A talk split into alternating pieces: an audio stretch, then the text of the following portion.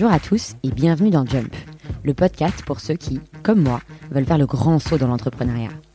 Pour ceux qui ne le savent pas encore, je m'appelle Sarah Poucher, j'ai 30 ans et j'ai démissionné avec le projet fou de trouver une idée de boîte pour me lancer, mais sans encore savoir laquelle. Pour m'accompagner dans cette démarche, j'écoute et je lis pas mal de choses sur la question, et je consacrerai donc certains épisodes aux livres les plus inspirants.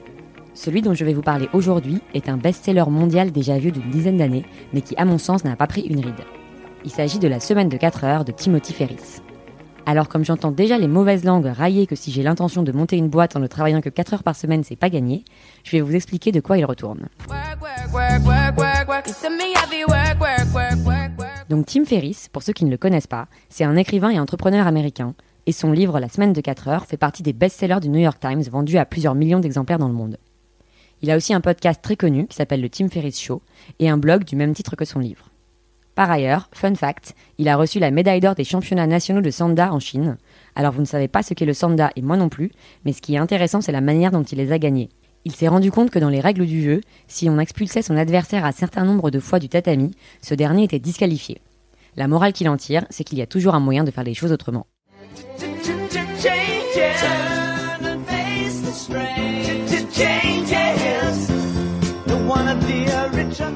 Dans la semaine de 4 heures, il explique comment, après avoir été diplômé de Princeton, il a travaillé des années de la mauvaise manière et comment un jour, il a entrepris de rationaliser ses méthodes pour travailler moins mais gagner plus. Et non, il ne fait pas une campagne présidentielle. Alors je ne vais pas vous détailler par le menu tout le livre, mais juste vous expliquer en deux mots les pistes de réflexion qu'il suggère.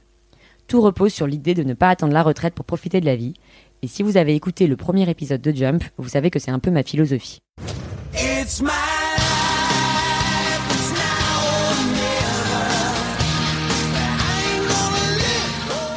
Il propose donc une méthode pour reprendre sa vie en main, qu'il résume par l'acronyme DEAL, D-E-A-L. D, c'est pour définition, soit commencer par définir ce qu'on veut vraiment dans la vie.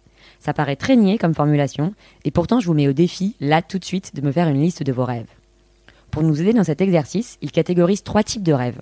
Ce qu'on rêve de faire, ce qu'on rêve d'être et ce qu'on rêve d'avoir. Il propose de faire ce qu'il appelle des dreamlines, où on définit quelles sont les étapes et les finances nécessaires pour réaliser chacun de ses rêves. Ah oui, et aussi, si vous rêvez de rouler en Ferrari, pas la peine de dire que vous voulez sauver la fin dans le monde, cette liste de rêves n'engage que vous.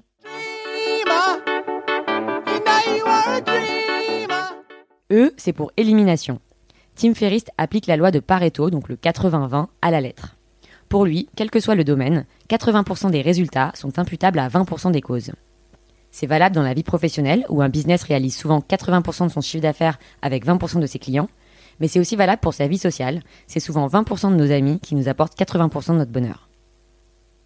Il propose également de revoir les méthodes d'organisation de son temps et donne quelques techniques comme ne pas vérifier ses emails en continu mais à heure fixe deux fois par jour, ne pas accepter de réunions pendant plus que 30 minutes ou ne pas répondre au téléphone quand on n'attend pas un appel. Pour lui, le manque de temps n'est en réalité qu'un manque de priorité. Merci France Télécom d'avoir pu permettre à nos hommes d'ajouter au bruit de la ville et des klaxons la douce sonnerie du téléphone. A, c'est pour automatisation. Par automatisation, il entend trouver un produit à revenu récurrent et réussir à en déléguer la gestion. À l'époque où il a écrit le livre, le e-commerce n'avait pas encore connu son heure de gloire, donc beaucoup de ses conseils sont un petit peu datés aujourd'hui. Mais ce qui est intéressant, c'est la démarche. Trouver une idée dans un secteur un peu niche, dans lequel on peut développer une expertise, la tester rapidement et adapter en fonction des résultats.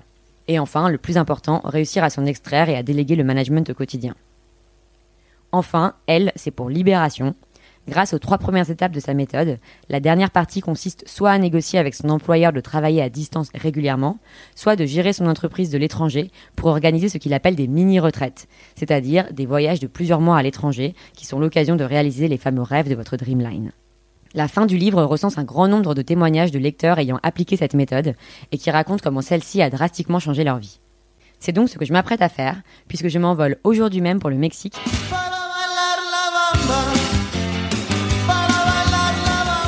je vais rencontrer des entrepreneurs sur place dont vous découvrirez les interviews dans les prochains épisodes. De votre côté, à vos carnets, il est temps de définir ses rêves et de construire sa dreamline. Et si le podcast vous plaît, comme toujours, le meilleur moyen de me le dire, c'est de vous abonner et de laisser un petit commentaire sur iTunes. Allez, à la semaine prochaine pour de nouvelles aventures dans Jump.